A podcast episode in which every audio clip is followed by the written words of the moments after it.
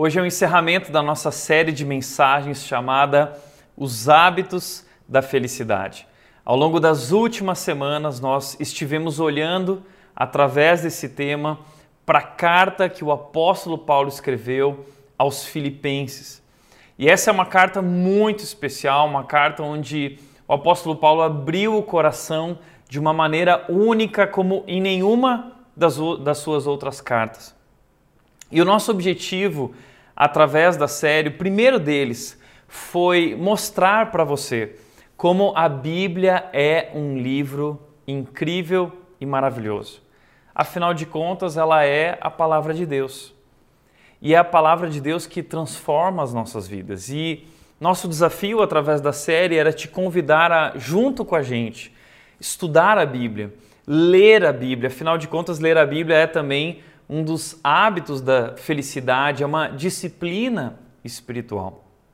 Além disso, outro objetivo da nossa série foi mostrar que a felicidade que nós tanto buscamos é, na verdade, uma consequência, é um resultado ah, da graça de Deus na nossa vida, do, do nosso coração sendo transformado por Deus. Mas também temos descoberto nessa série que nós podemos participar dessa transformação, colaborando, obedecendo, desenvolvendo hábitos no nosso coração, fazendo escolhas no nosso coração. E ao longo da série, então, temos mostrado esses hábitos, atitudes e escolhas que Paulo eh, desenvolveu na sua vida. Ele disse em Filipenses 4, 11, eh, ele disse: Eu aprendi o segredo de estar contente, alegre, feliz em todas as situações. E hoje eu gostaria de olhar para o nosso quinto hábito, encerrando a série hoje, eu gostaria de falar sobre o hábito de descansar. O hábito de descansar. E quando eu falo descansar, eu me refiro a aprender a descansar em Deus. E isso, sem dúvida, é um grande desafio para nós. Descansar em Deus é um grande desafio. Por quê? Porque nós somos muito ansiosos. Nós estamos sempre preocupados, estamos sempre tensos, vivendo sob pressão. E parece que a quarentena intensificou isso em nossas vidas. Recentemente eu estava vendo uma série de reportagens a respeito da quarentena e o quanto ela parece que fez aumentar essa questão de ansiedade nas nossas vidas. Veja só algumas dessas reportagens. Ansiedade é o transtorno mais comum entre os brasileiros durante a pandemia. Uma outra reportagem disse: depressão, ansiedade e estresse aumentam durante a pandemia. Uma outra reportagem muito interessante disse: pandemia expõe vírus da ansiedade, pânico, depressão e insônia. Muitas pessoas sofreram e estão sofrendo desse mal chamado ansiedade que provoca inúmeros outros males na nossa vida. E parece que esse tempo de quarentena intensificou isso e muitas pessoas estão procurando médicos, buscando medicamentos, recorrendo ao Rivotril em busca de uma solução, em busca de uma cura para a ansiedade. Existe um livro que se tornou muito famoso no Brasil chamado Ansiedade: Como enfrentar o mal do século. Foi um livro escrito pelo doutor Augusto Cury, em que ele mostra que isso, a ansiedade, esses sintomas da ansiedade estão fazendo muito mal para nós e o quanto isso hoje faz parte da nossa vida. Mas eu gostaria de discordar aqui do Dr. Augusto Cury. Eu não acredito que a ansiedade é o mal do século. Eu acredito que, na verdade, a ansiedade é um mal do coração do ser humano há centenas de séculos. Esse sempre foi um problema do ser humano e existe um livro muito mais antigo uh, que fala sobre isso. Então, mostrando para nós que a ansiedade não é um problema da atualidade, a ansiedade é um problema do ser humano desde que o ser humano foi criado a partir das consequências do pecado. E para mim, o melhor livro que fala a respeito desse assunto e nos ensina como realmente tratar esse assunto e encontrar uma cura para a ansiedade é esse livro aqui. Esse livro, escrito há muitos séculos atrás, há milhares de anos atrás, ele realmente vai tratar esse problema e nos ensinar a cura. E a Bíblia vai nos mostrar que, ao contrário do que o mundo diz, ou o próprio livro do Augusto Cury trata a ansiedade como um transtorno, a Bíblia mostra para nós que a ansiedade não é um transtorno, a ansiedade é pecado. E, e ela nos ensina como tratar isso. Ah, Tiago, mas por que a ansiedade é pecado? Ralph Martin ele disse o seguinte: ansiedade é a falta de confiança na proteção e no cuidado de Deus. Portanto, ansiedade é não confiar em Deus. Ansiedade é incredulidade. Ansiedade é não acreditar que Deus está no controle. Por isso, a ansiedade é um tapa na cara de Deus. E não somente isso, ansiedade é pecado, mas como o pecado produz inúmeras consequências ruins para a nossa vida. Veja só, a Bíblia descreve algumas delas. Primeiro, a ansiedade prejudica o corpo. Eclesiastes capítulo 11, versículo 10 diz: Afaste do coração a ansiedade e acabe com o sofrimento do seu corpo, pois a juventude e o vigor são passageiros. Ou seja, a ansiedade ela traz um sofrimento para o nosso corpo. O nosso corpo acaba sentindo a, a ansiedade da nossa vida e muitas vezes nós somos essas pessoas ansiosas e o sábio de Eclesiastes está dizendo: afasta essa ansiedade, isso só vai acabar destruir com a sua saúde. Uma segunda consequência da ansiedade na nossa vida é que ela domina o nosso interior. Veja o que diz o Salmo 94, 19: diz: Quando a ansiedade já me dominava no íntimo, o teu consolo trouxe alívio à minha alma. Ou seja, a ansiedade já me dominava no íntimo. E a palavra aqui íntimo no original traz a ideia de um controle dos nossos pensamentos e dos nossos sentimentos. Você já percebeu isso que a ansiedade ela começa a controlar a nossa mente. E ao controlar a nossa mente, ela também passa a controlar nossas emoções e nós, nós somos dominados por isso. Uma terceira consequência que a Bíblia mostra, além de prejudicar o nosso corpo e saúde, além de dominar o nosso íntimo, a ansiedade finalmente sufoca a nossa vida. Sufoca o nosso crescimento espiritual. Veja o que diz Mateus capítulo 13, versículo 22. Jesus diz: Quanto ao, ao que foi semeado entre os espinhos, este é aquele que ouve a palavra, mas a preocupação, essa ansiedade com as coisas da vida, esse engano das riquezas a sufocam, tornando-a infrutífera. Ou seja, a ansiedade, essa preocupação excessiva com as coisas da vida acabam sufocando a nossa vida espiritual e nos impedindo de crescer e experimentar a ação de Deus em nós e nos impedem de frutificar. Lembra a história de Marta e Maria quando Jesus foi até a casa delas? E Marta estava muito ocupada. E Jesus se volta para Marta e diz: Marta, você está preocupada.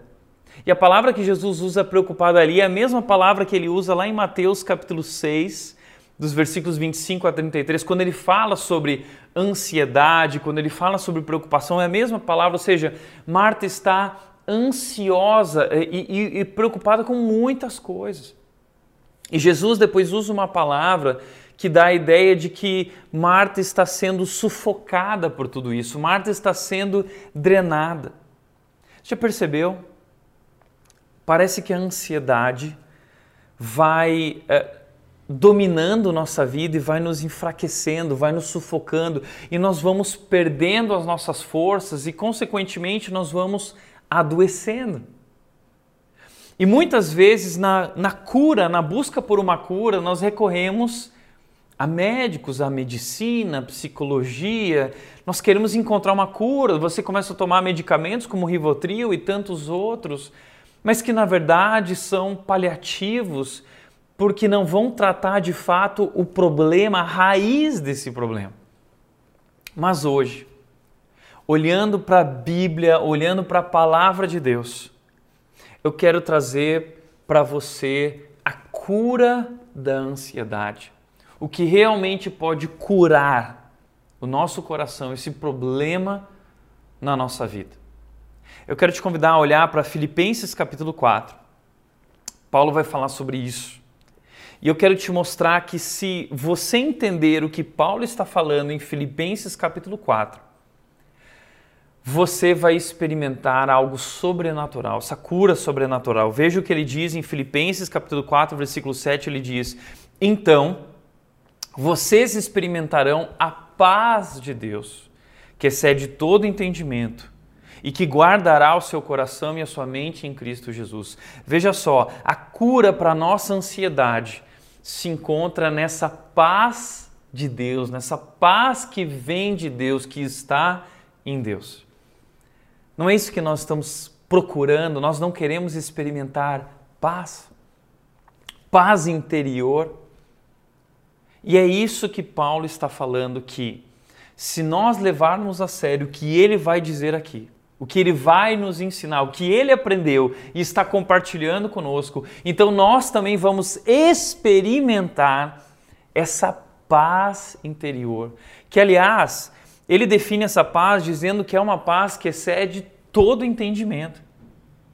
Por que excede todo entendimento? Porque é uma paz inexplicável. Porque não é uma paz que o mundo pode nos dar. É uma paz divina, é algo que vem do céu e é derramado sobre nossos corações e a nossa mente, porque é uma paz que não depende das circunstâncias. Porque é uma paz que o mundo pode estar uh, uh, ruindo ao nosso redor. Nós podemos estar passando por tempestades, pelo vale do sombra da morte, mas é uma paz que excede todo entendimento, porque Deus está guardando o nosso coração. Veja que interessante que o texto diz que excede todo entendimento e que guarda o nosso coração e a nossa mente. A palavra que Paulo usa aqui, guardará, é uma palavra muito especial porque Paulo ele vai usar uma palavra de uso militar. E por que, que Paulo usa no original uma, uma, uma palavra de conotação militar? Porque a palavra que guardará, ele está se referindo como aquela sentinela, um soldado numa torre de vigia que está guardando uma cidade, que está protegendo uma cidade.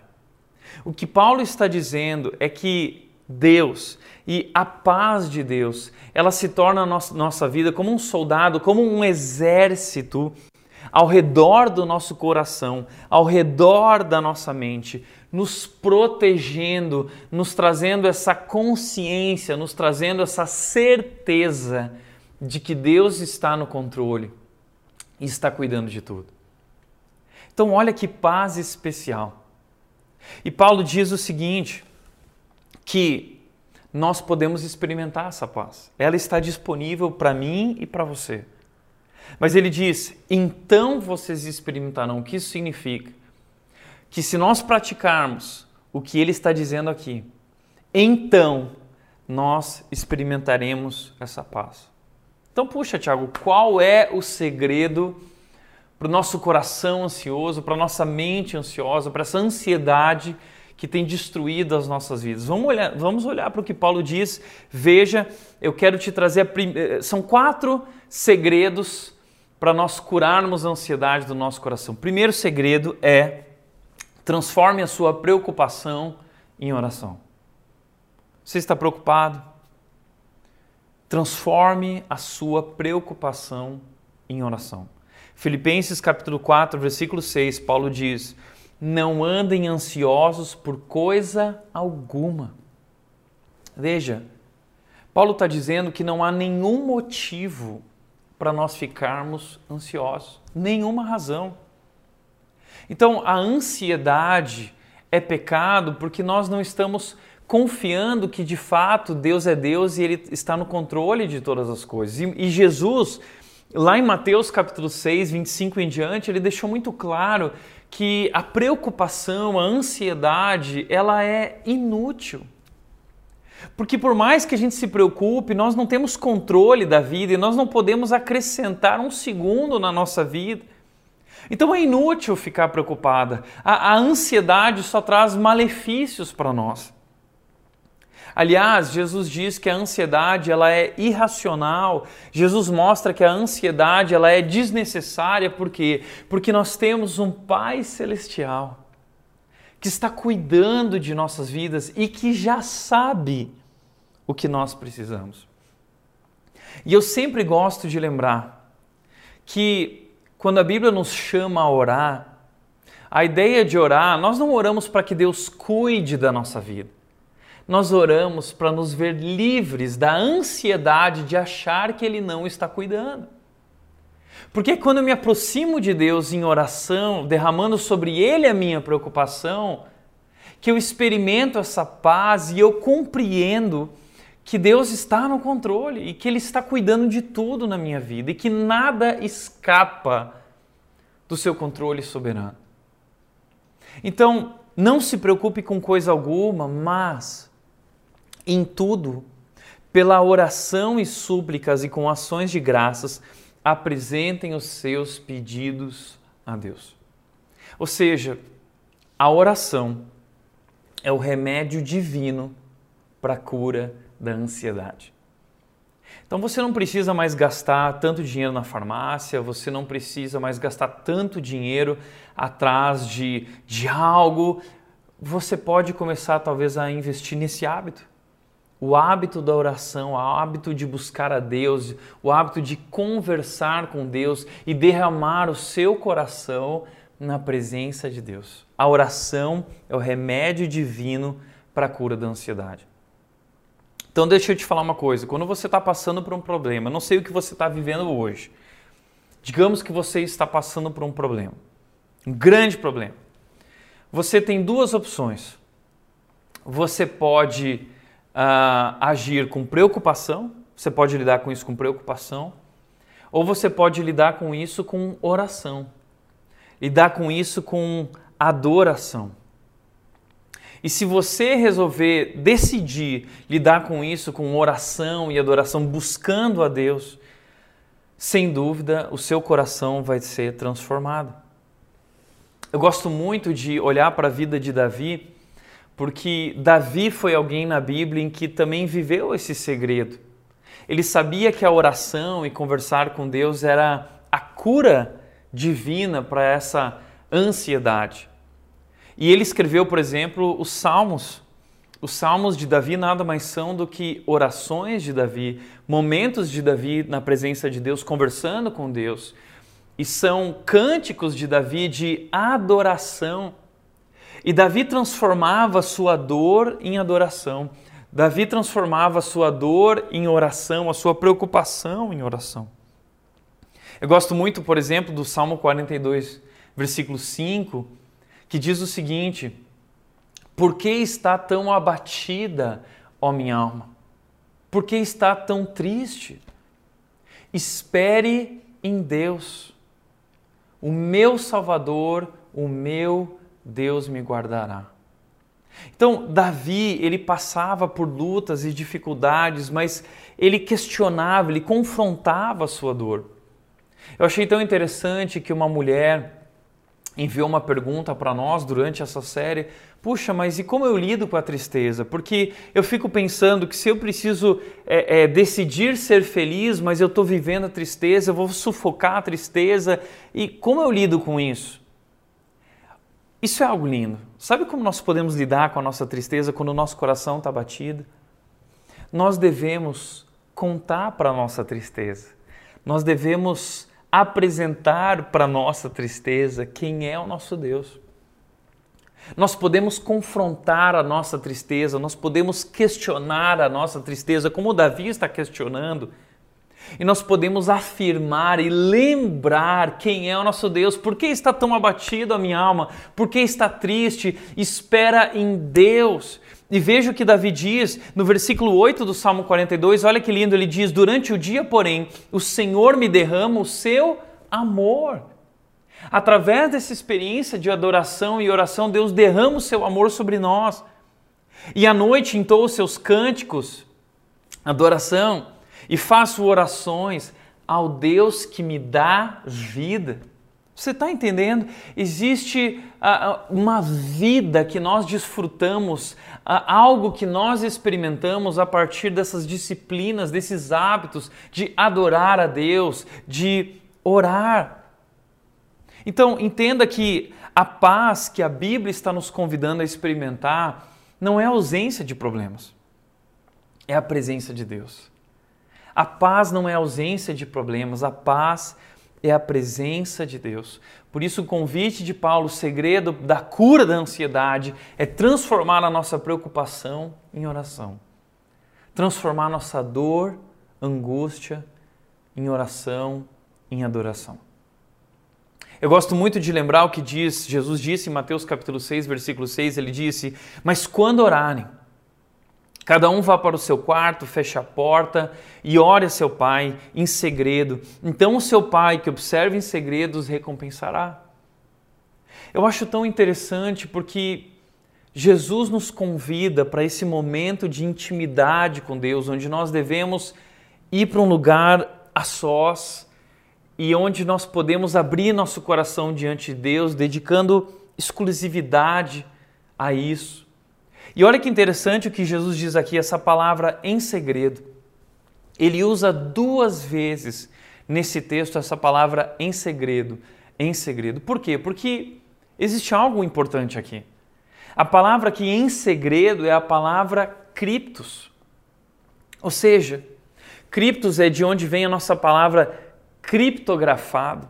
É algo secreto, é um segredo. E nós seres humanos, ninguém sabe dizer onde que Deus está, onde que é o lugar de Deus. Mas a Bíblia diz que não importa onde eu estou, se eu me dedicar, se eu conectar o meu coração com esse Deus em qualquer lugar, eu posso me conectar com esse Deus que está em secreto, ou seja, esse Deus que está nesse lugar é, cripto, é, em segredo, não importa onde eu estou, eu posso me conectar com o Deus do universo, eu posso me conectar com o Deus Criador, o Deus que me ama, que deu a vida por mim na cruz. Eu posso me aproximar do seu trono na minha casa, aqui mesmo, onde eu estiver. Eu posso estar com meu coração conectado com esse Deus tão poderoso. E esse Deus tão poderoso, em secreto, quando eu busco, a Bíblia diz que ele me recompensa, os recompensará. Existe uma recompensa na oração. Qual é a recompensa? É a paz que excede todo entendimento. Então, essa paz que excede todo entendimento é resultado de buscar a Deus. E a oração é o remédio divino para a cura da ansiedade. Por isso, entenda: nós não temos controle. Mas, como disse Josemar Bessa, através da oração, nós podemos estar perto daquele que está. A oração nos lembra que não estamos no controle, mas que podemos estar perto daquele que está. Entenda isso, Paulo está dizendo: não se preocupem com coisa alguma, porque nós não devemos nos preocupar com aquilo que não podemos controlar. Mas, ao contrário, nós podemos nos aproximar daquele que tem o controle. E não só tem o controle, e é um Deus poderoso, mas é um Deus também cuidadoso. Eu sempre gosto de lembrar daquilo que diz Pedro. Pedro disse em 1 de Pedro 5, versículos uh, ah, 6 e 7, na verdade. Pedro disse o seguinte: Portanto, humilhem sobre o grande poder de Deus e no tempo certo ele os exaltará. Entreguem-lhe todas as suas ansiedades, pois ele cuida de vocês. Eu acho isso incrível porque Pedro era alguém extremamente ansioso. Pedro era alguém uh, que sempre queria já resolver as coisas logo. Mas ao longo da sua vida, Pedro foi amadurecendo e conhecendo a Deus, conhecendo que, uh, reconhecendo que Deus estava no controle de todas as coisas. E aí Pedro nos ensina algo tão importante. Ele diz: humilhem-se sobre o grande poder de Deus. Deus é poderoso, entenda isso. Deus é poderoso. Mas ele não é só um Deus poderoso. Pedro está dizendo que ele é um Deus também cuidadoso. Deus é poderoso e Deus é cuidadoso. E Pedro diz que a mão desse Deus poderoso e cuidadoso, essa mão está sobre nós. Essa mão poderosa, essa mão cuidadosa está sobre a sua vida. Deus é por nós. Deus é por você. Deus está cuidando de você. Jesus disse isso lá em Mateus capítulo 6, ele disse que o Pai Celestial sabe, ou seja, Deus está cuidando de você. Nunca duvide, você não precisa duvidar disso. Ansiedade é duvidar que Deus está cuidando. Ansiedade é duvidar que Deus é poderoso. É incredulidade, é pecado. E portanto, o convite de Pedro é: humilhe-se. Humilhe-se. Descanse e se entregue diante dessa mão poderosa que está cuidando, está conduzindo a sua vida. E ele diz: entregue-lhe todas as suas ansiedades. O que a palavra que entreguem é a ideia de arremesse, ou seja, de joga, coloca tudo nessa, nas mãos. Nós não temos controle, mas Deus tem o controle. Então coloca tudo isso nas mãos dele, porque ele está cuidando. Então transforme a sua preocupação em oração. Isso é entregar a Deus a sua ansiedade. Isso é entregar a Deus a sua preocupação. Então entregue-lhe todas as suas ansiedades. Pare de querer resolver as coisas do seu jeito. Lembre que a mão poderosa de Deus e cuidadosa está sobre a sua vida. Transforme a sua preocupação em oração. Transforme a sua dor em adoração. Então, você vai experimentar essa paz de Deus que excede todo entendimento, diz o versículo 7, e guardará como um exército, guardará a sua mente e o seu coração em Cristo Jesus.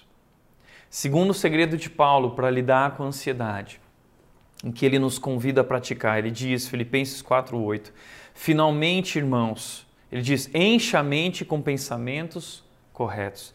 Ele diz: finalmente, irmãos, tudo que for verdadeiro, tudo que for nobre, tudo que for correto, tudo que for puro, e ele continua dizendo: tudo que for amável, tudo que for de boa fama, se houver algo de excelente ou digno de louvor, pensem nessas coisas. Porque a nossa vida, ela é controlada a partir dos nossos pensamentos. Eu acho tão interessante que hoje nós estamos vivendo uma época em que todo mundo está muito preocupado com o planeta, já percebeu? A poluição dos rios, pessoas preocupadas com a poluição do mar, pessoas preocupadas com a poluição do, do, do ar. E, e, de fato, essa é uma preocupação importante, uma preocupação digna. Mas eu nunca vejo ninguém falando sobre essa preocupação com a poluição da nossa mente. E de todas, essa é a poluição mais séria, eu não tenho dúvida nenhuma. Porque a nossa mente, ela é como uma esponja. Quando você coloca a esponja num copo de água, ela absorve água. Se você coloca a esponja num copo de Coca-Cola, ela vai absorver Coca-Cola. E a nossa mente é assim, ela é uma esponja que absorve. É por isso que Paulo diz para nós não nos amoldarmos ao padrão deste mundo, renovando a nossa maneira de pensar, ou seja, colocando a nossa mente é, através da leitura da palavra, dessa renovação de, de descoberta da vontade de Deus, para que nós possamos nos encher com as coisas de Deus. Paulo ele vai dizer em Colossenses capítulo 3 que nós devemos manter o pensamento nas coisas do alto. O que Paulo está dizendo nesse versículo aqui, quando ele dispensa nessas coisas, na verdade o que ele está querendo dizer é o seguinte: mantenham o pensamento em Deus. Não coloquem o pensamento de vocês nas coisas desse mundo. Ah, mas Paulo está dizendo: mantenham o pensamento em Deus e nas coisas que vêm de Deus, pois isso é que é bom.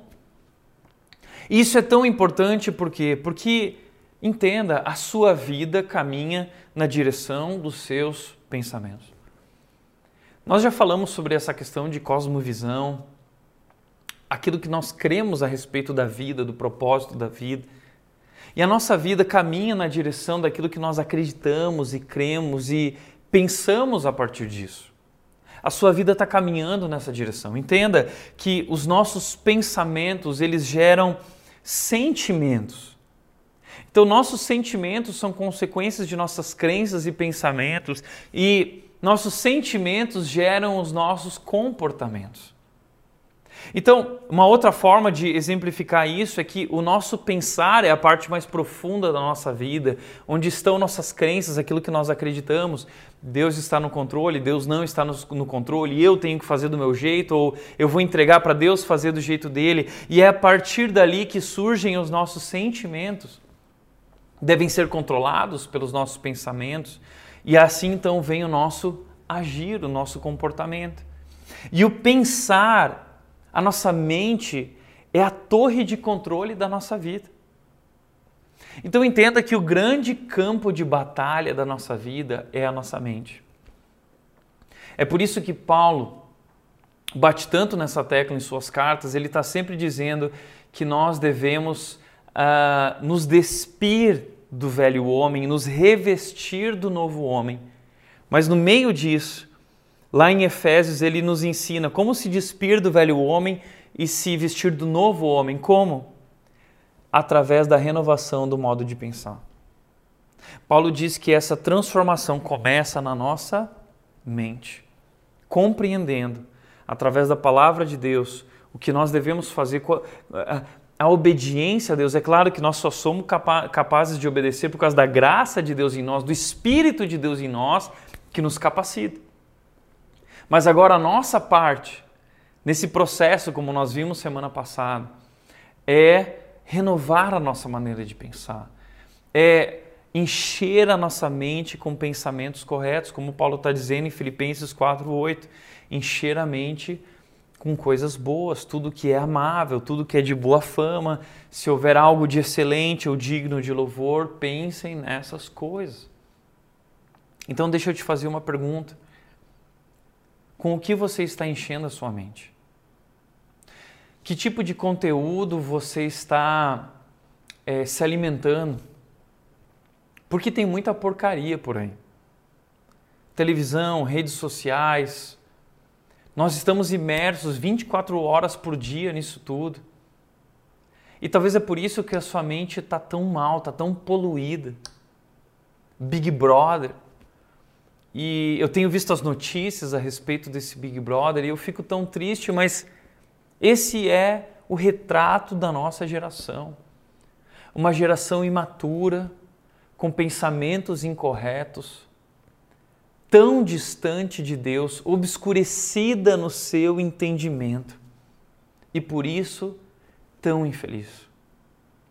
Mas nós, cristãos, somos chamados a uma outra postura, somos chamados a uma outra vida.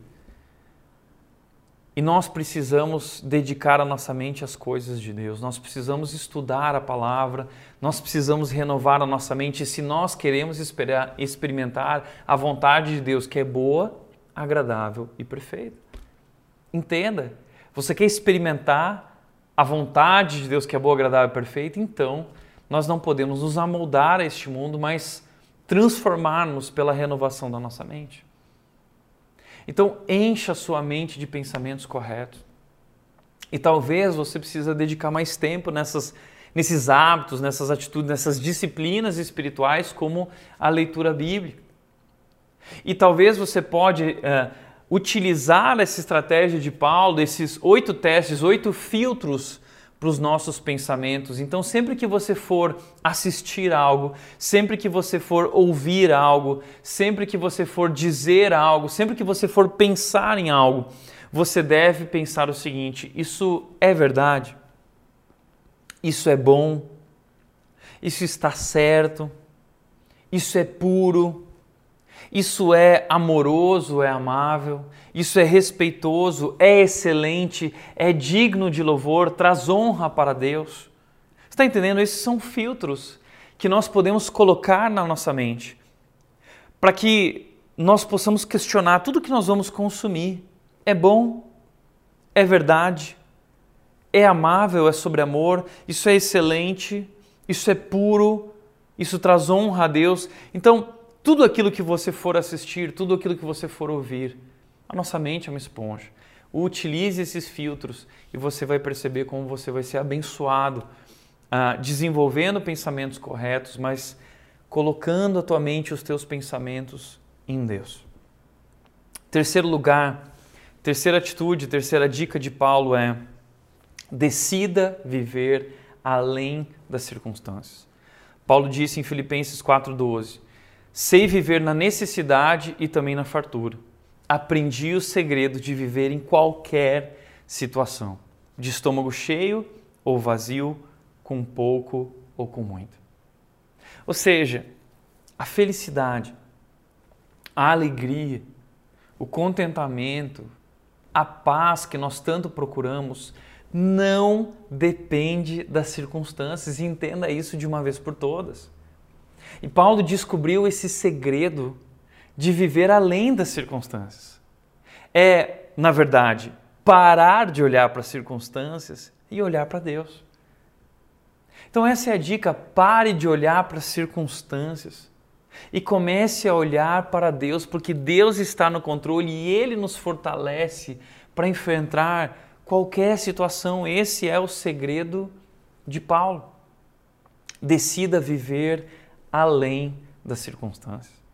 Eu gosto muito do que disse a Corrie ten Boom quando ela disse: se você olhar para o mundo, ficará angustiado. Se você olhar para dentro, ficará deprimido. Mas se você olhar para Cristo, você descansará.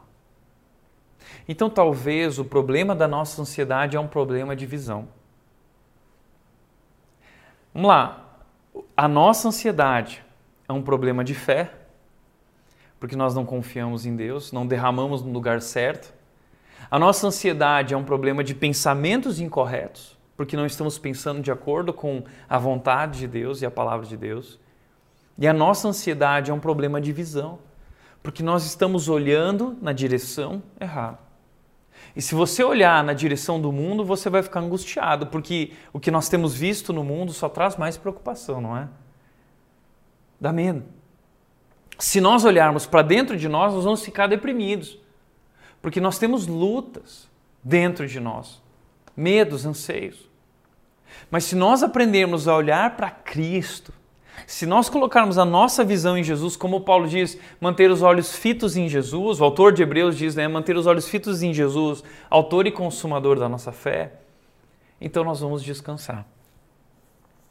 E eu acho muito legal que quem disse isso foi a Corrie ten Boom, e ela tem um livro escrito em português, ele se chama O Refúgio, o Refúgio Secreto.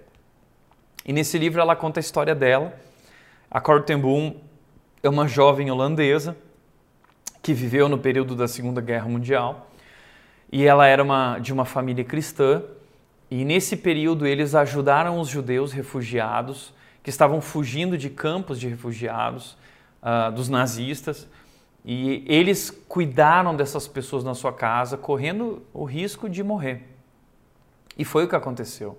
Os nazistas encontraram eles e levaram toda a sua família para campos, bases militares, e todos foram mortos. A Corrie perdeu a sua família inteira. Você está entendendo essa situação? Pessoas que perderam tudo, inclusive a sua família inteira, pai, irmão, irmãos, tudo. E é nisso, nesse momento, que a Corten Boom diz: não olhe para o mundo, não olhe para dentro, olhe para Cristo. Pois é só em Cristo que nós podemos encontrar descanso. Deixa eu te dizer. O dia que você começar a crescer nesse relacionamento com Jesus, através da oração, conversando com Deus, intimidade, você vai experimentar essa paz, que é uma paz que excede todo entendimento. E essa paz vai guardar o teu coração e a tua mente em Cristo Jesus, que é o nosso Deus poderoso, que é o nosso Deus cuidadoso, que está nos chamando para depositar nele a nossa ansiedade, a nossa preocupação. Olhe para Cristo e não para as circunstâncias. E por último, para encerrar, confie no poder e cuidado de Deus. Esse é o quarta, quarta dica de Paulo, quarto segredo para curar a nossa ansiedade. É aprender a confiar no poder e no cuidado de Deus, porque afinal de contas a ansiedade é um problema de incredulidade, não acreditar que Deus está cuidando, que Deus está no controle. Paulo diz em Filipenses 4:13, posso todas as coisas por meio de Cristo que me dá forças. Entenda isso. O poder infinito de Deus nos capacita para enfrentar o que for e descansar no seu amor. Então, quando eu olho para Deus e quando eu descanso meu coração, derramo meu coração em Deus, eu sou capaz de enfrentar essa paz que excede todo o entendimento. E essa paz me capacita. Esse Deus me capacita para enfrentar qualquer situação. Então, esse é o segredo de Paulo. A força de Paulo vem daquele que o fortalece. Quando nós olhamos para Paulo, nós ficamos é, maravilhados, né? Como pode alguém passar por tudo isso? Paulo está preso, Paulo está diante da morte, Paulo está passando por todo tipo de lutas, dores, privações, mas ainda assim ele é tão forte. De onde vem essa força de Paulo? De onde vem a força de Davi? De onde vem a força da Corrie ten Boom? De onde vem a força desses grandes homens e mulheres de Deus? Vem do Deus que os fortalece, desse relacionamento que eles desenvolveram com Deus, dessa fé, dessa confiança no poder e no cuidado de Deus. Entenda, de fato nós somos frágeis. 2 Coríntios capítulo 4, versículo 7 diz o seguinte: que nós temos esse tesouro em vasos de barro para mostrar que esse poder que a tudo excede provém de Deus e não de nós. Sabe que às vezes a gente admira algumas pessoas. Às vezes eu ouço algumas pessoas falando: Tiago, eu admiro você, a sua força. E deixa eu dizer uma coisa: eu não sou forte. Paulo está dizendo que também não é forte, ele se sente fraco. Mas ele disse também lá em 2 Coríntios 9, 2 Coríntios 12, que o seu segredo era o poder de Cristo que repousava sobre a sua fraqueza. Então, nós somos, como diz o texto de 2 Coríntios 4,7, vasos de barro. Eu sou um vaso de barro. Eu sou muito frágil. Mas Deus colocou esse grande tesouro em nós essa missão do Evangelho de levar o nome de Jesus. E nós fazemos isso muitas vezes de modo sobrenatural porque é Ele que nos capacita. Mas nós somos vasos frágeis. E Paulo continua dizendo nesse texto de 2 Coríntios 4 maravilhoso: ele diz, de todos os lados nós somos pressionados e nós ficamos cansados. Mas nós ajustamos a nossa visão, nós não olhamos para aquilo que se vê, nós olhamos para aquilo que não se vê, porque o que se vê é transitório, mas o que não se vê é eterno. Então está vendo que o que nós precisamos é ajustar a nossa visão, ajustar a nossa mente, ajustar o nosso coração. Nosso coração pode ser voltado na direção de Deus. Derrame teu coração em Deus, transformando a tua preocupação em oração. Você pode voltar a tua mente para Deus, pensando em Deus e nas coisas de Deus. E você pode voltar a tua visão para Deus também, é, decidindo viver além das circunstâncias e confiando no poder e no cuidado de Deus. Por isso entenda, Deus não prometeu uma vida sem problemas. Ele prometeu estar conosco. Essa é uma das promessas mais recorrentes da Bíblia. Deus o tempo todo na Bíblia diz: Não temos, eu estou contigo. Não temas, eu estou contigo. Não importa o que aconteça. Ah, Tiago, mas se eu perder meu emprego? A resposta de Deus é: Eu estou com você. Tiago, mas se eu tiver problemas no meu casamento? A resposta de Deus é: Eu estou com você. Ah, Tiago, mas e se nós não conseguirmos engravidar? Deus diz: Eu estou com você. Ah, Tiago, mas e se nós perdemos o bebê? Deus diz: Eu estou com você.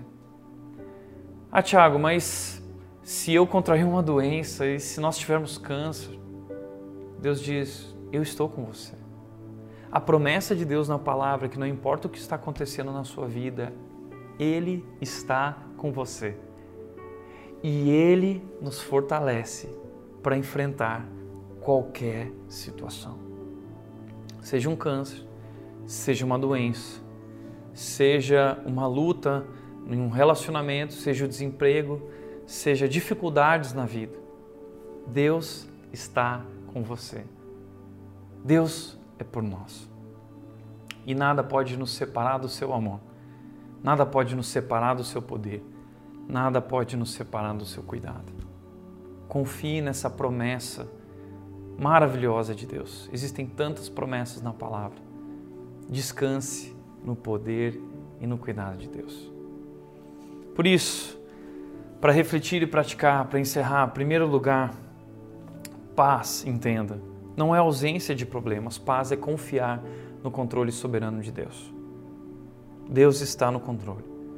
Por mais que você se desespere, porque as coisas fugiram do seu controle, lembre que elas estão rigorosamente no controle de Deus. Deus tem um plano perfeito. Lembra o que diz Eclesiastes: Deus tem um tempo certo para tudo, Deus tem um propósito para tudo. Como Pedro disse, humilhe-se debaixo dessa mão poderosa que está cuidando, está controlando e que responderá no tempo devido, exaltará e, e trará um caminho e, e, te exaltará na hora certa, no tempo devido, no Kairos. Não é no nosso tempo, é no tempo dele. Deus está cuidando de tudo. Essa é a promessa dele.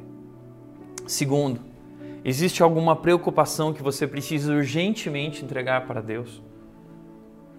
Existe alguma preocupação hoje na sua vida que está te dominando, prejudicando o seu corpo e sua saúde, dominando o teu interior, tua mente e pensamentos e sentimentos, está sufocando a sua vida. Você precisa agora dobrar teus joelhos e orar, transformar essa preocupação, ansiedade em oração e adoração, experimentar essa vida, essa paz que é a recompensa. Faça isso agora. E por último, não importa quão fraco você se sente, Deus lhe fortalece para enfrentar qualquer situação. Paulo diz: Eu aprendi o segredo da felicidade. Qual é o segredo? Tudo posso naquele que me fortalece. Ou seja, eu sou capaz de enfrentar qualquer coisa, porque o Deus poderoso me fortalece, porque o Deus poderoso está comigo, porque o Deus poderoso está cuidando da minha vida e nada, nada pode me separar do seu amor, poder e cuidado. Esse é o segredo. A sua vida está nas mãos do Deus poderoso e cuidadoso. Faça sua mente entender isso. Fale isso para o seu coração, como Davi falou, porque está batido a minha alma. A minha salvação está no meu Salvador, no meu Deus. Espere em Deus. Diga isso para a sua alma, para a sua ansiedade. Repita isso. Entenda isso. Creia nisso. Então, você experimentará a paz de Deus que excede todo entendimento e guardará a sua mente e o seu coração como um exército protegendo você, mostrando para você que Deus está no controle protegendo seu coração e sua mente em Cristo Jesus. Eu quero orar por você para que isso se torne uma verdade na sua vida, como foi verdade na vida de Paulo. Esse é o segredo de Paulo, essa é a carta aos Filipenses. Mas a carta foi escrita para que nós possamos praticá-la. E lá no versículo 8, desculpa, no versículo 9, Filipenses 4:9, se você quiser olhar lá, Paulo vai dizer o seguinte: Pratiquem todas essas coisas, e o Deus da paz estará com vocês. Essa é a nossa série, eu espero que Deus tenha falado com você. Coloque em prática essas coisas, esses hábitos, e o Deus da paz estará com você. E você, a partir disso, então, experimentará essa alegria que vem de Deus, que só Deus pode dar. Vamos orar? Pai querido, eu quero te agradecer pela tua palavra e porque através da tua palavra nós encontramos vida. E o que nós mais queremos é experimentar, Deus, essa vida abundante, esse amor abundante, essa alegria plena que nós sabemos que está somente em Ti descobrimos o segredo de Paulo, que no relacionamento contigo e crescendo nesse relacionamento e crescendo em te conhecer, descobriu um tesouro, a coisa mais valiosa do mundo. E então passou a experimentar essa paz que excede todo entendimento, essa alegria acima das circunstâncias. É o que nós também queremos viver todos os dias na nossa vida, Deus. Por isso nos ajuda a, assim como Paulo, descansar em Ti e no Teu cuidado, transformando nossa ansiedade e preocupação em oração, em adoração, confiando em Ti, agradecendo em todas as situações, crescendo cada dia mais, buscando crescimento, servindo as pessoas através de todos os momentos que estamos vivendo, servindo ao Teu propósito, vivendo como Jesus viveu. E Pai, seguindo adiante, crendo que o Senhor está nos conduzindo, está cuidando de tudo e nos guardando. E é crendo nessa promessa, como o Filipenses 1,6 Paulo disse: aquele que começou a obra vai completá-la. Nós cremos, Deus, que o Senhor não vai desistir de nós. E nós cremos que o Senhor está nos conduzindo. Por isso nos rendemos a Ti, o Deus poderoso e cuidadoso. Em nome de Jesus, transforma os nossos corações, Pai, e nos permite experimentar essa paz que excede todo entendimento, essa alegria ultra circunstancial, essa alegria que está em Jesus, Pai. Assim nós oramos em nome de Jesus. Amém.